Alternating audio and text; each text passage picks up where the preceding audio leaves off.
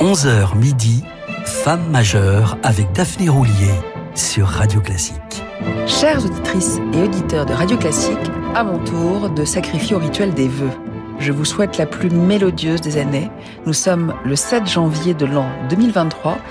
Vous écoutez Femme majeure et alors que nous venons de tirer les rois, Saluons une reine. Je veux bien sûr parler d'Anne-Sophie Mutter, l'une des violonistes les plus exceptionnelles de son époque, qui fêtera cette année son presque demi-siècle de carrière. Cette fée de l'archet est une extraordinaire instrumentiste, autant qu'une musicienne engagée, une femme majeure, à plus d'un titre pourrait-on dire. Nous voilà donc en sa compagnie pour les quatre prochaines émissions. Elle n'a que 13 ans lorsqu'Herbert von Karajan la remarque. Un an plus tard, en 1977, le maestro l'invitera à se produire sous sa baguette à Salzbourg. La voilà lancée.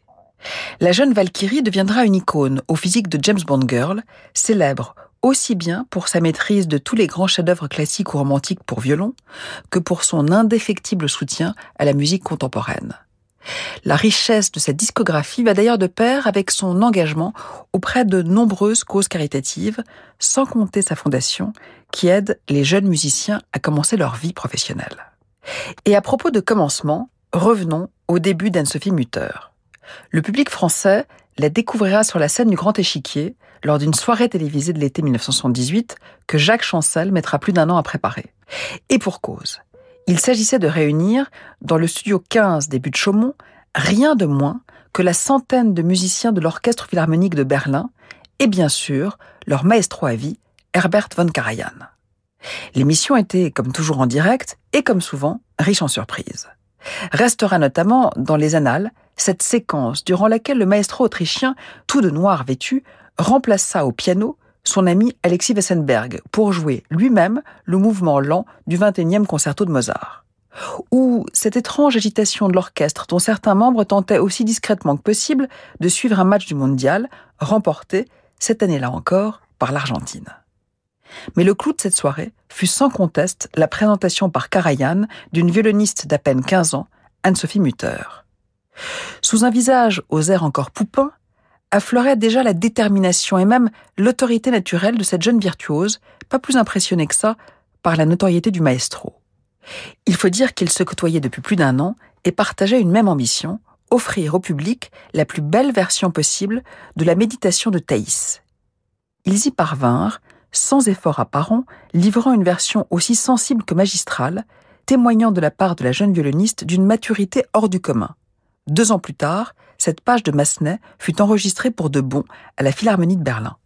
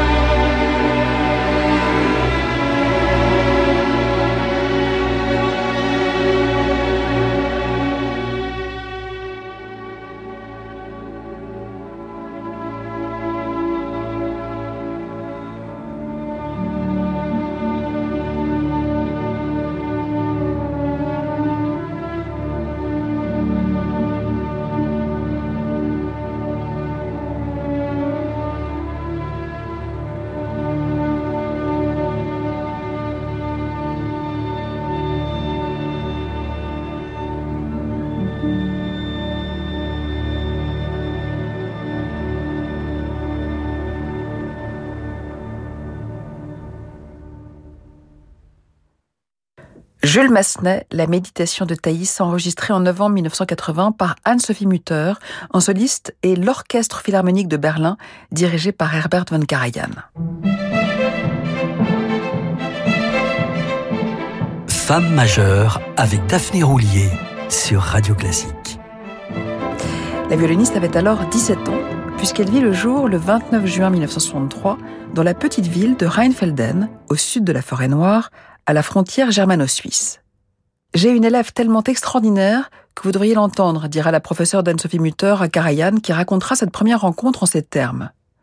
Je l'ai auditionnée, et dès le premier instant, il était évident qu'elle avait un immense talent. Je l'ai donc invitée à venir jouer à Berlin devant l'orchestre. C'était la chaconne de Bach, et pour tout le monde, l'affaire était entendue.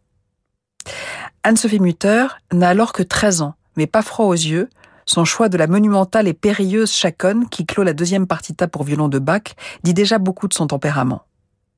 Karajan pensait n'écouter que le début, mais il fut si fasciné par son interprétation qu'il la laissa jouer toute la pièce. Dès lors, il ne cessa de la considérer comme un phénomène, la décréta d'emblée comme étant le plus grand prodige musical depuis le jeune Menuhin, et sans attendre, l'invita à se produire à Salzbourg, leur interprétation du troisième concerto pour violon de Mozart, le 29 mai 1977, créa l'événement. Ce fut aussitôt un succès public et critique. L'un d'entre eux saluera d'ailleurs la magnifique sonorité d'Anne-Sophie Mutter, son expressivité spontanée et sa stupéfiante assurance. Le ton est donné, sa carrière lancée. Dans la foulée, en février 1978, Mutter, Karajan et le Philharmonique de Berlin enregistrait ce concerto en sol majeur que Shell 216.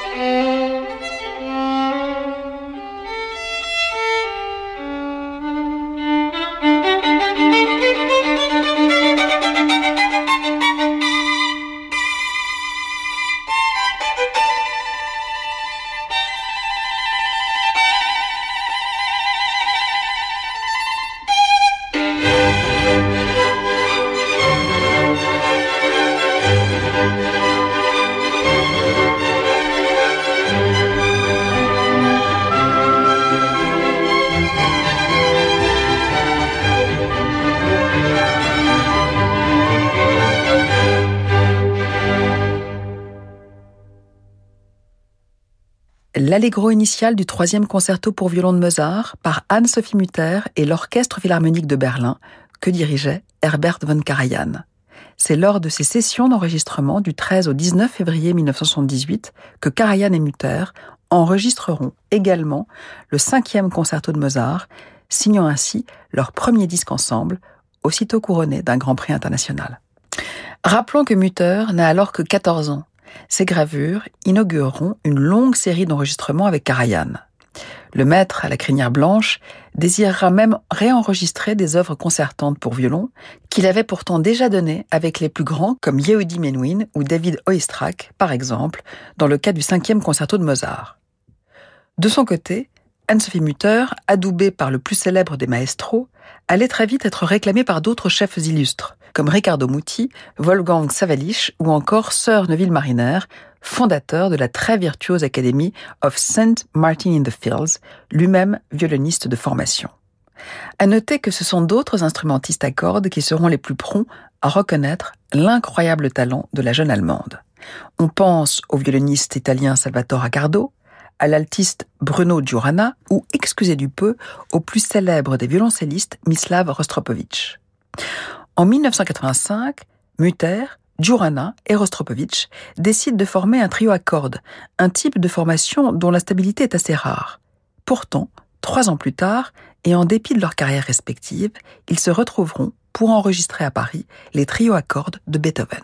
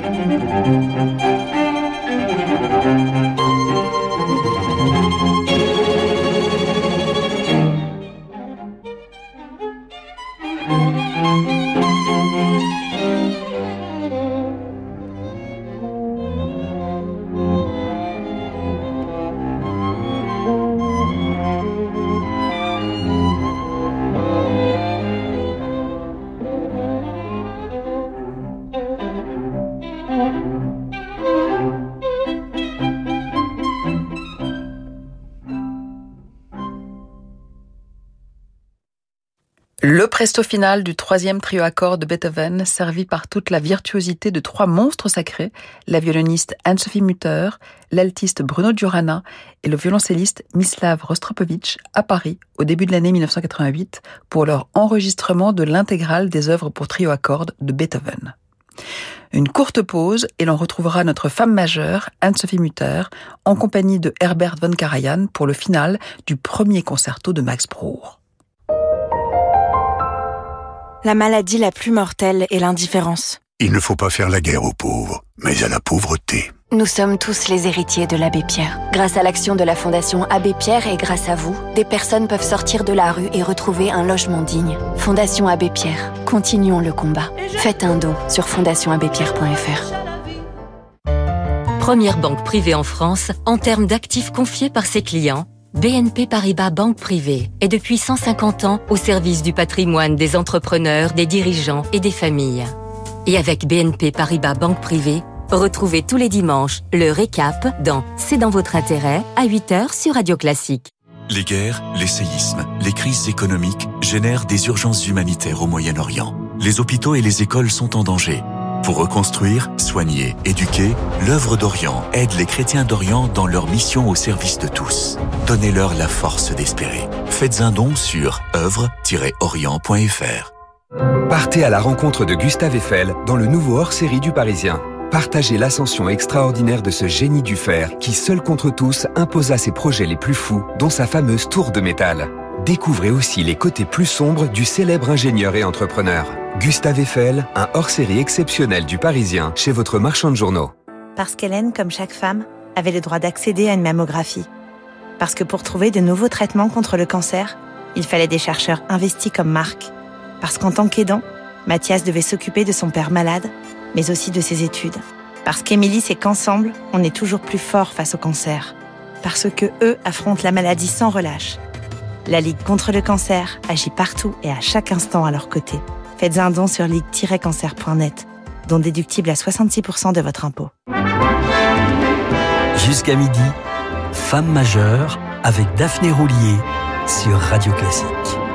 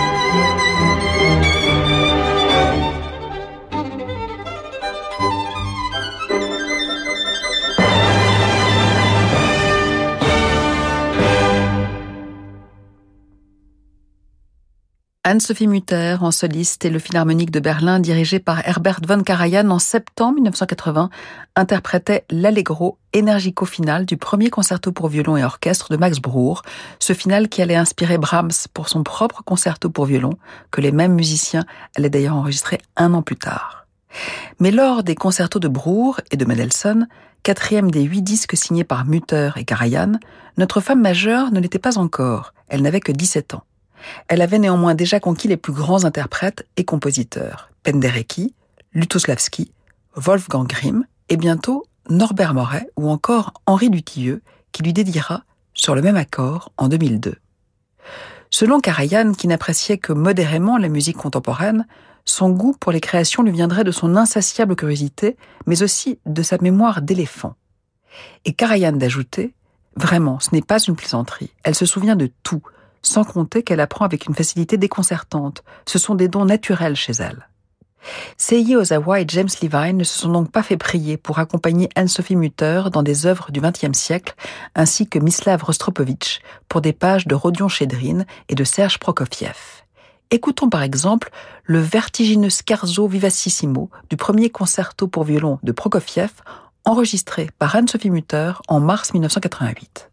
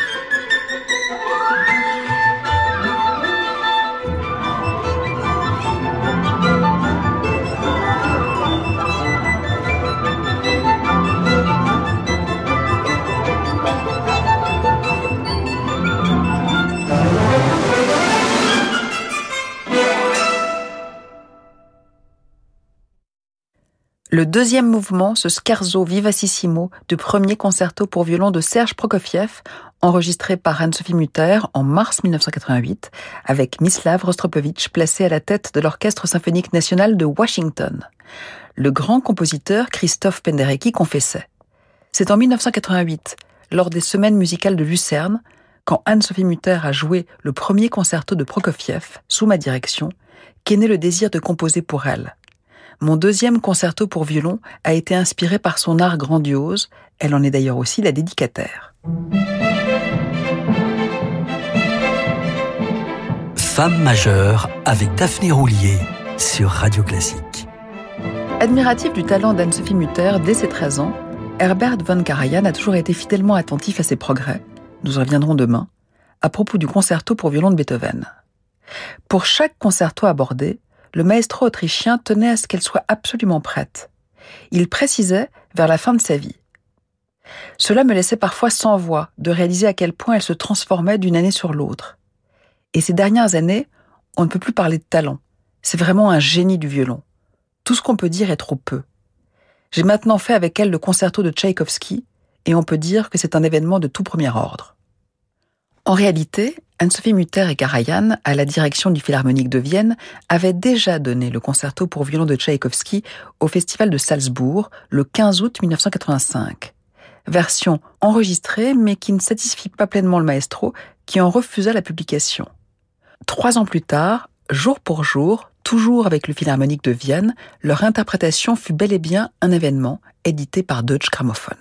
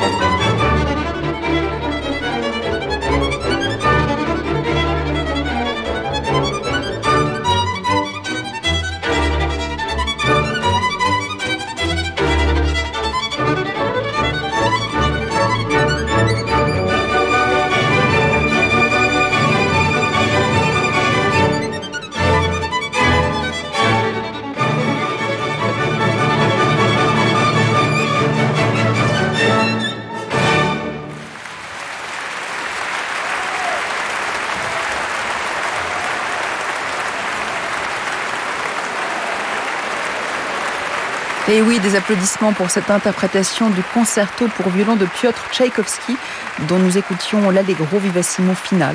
En ce 15 août du Festival de Salzbourg 1988, Anne-Sophie Mutter dialoguait avec Herbert von Karajan au pupitre du Philharmonique de Vienne.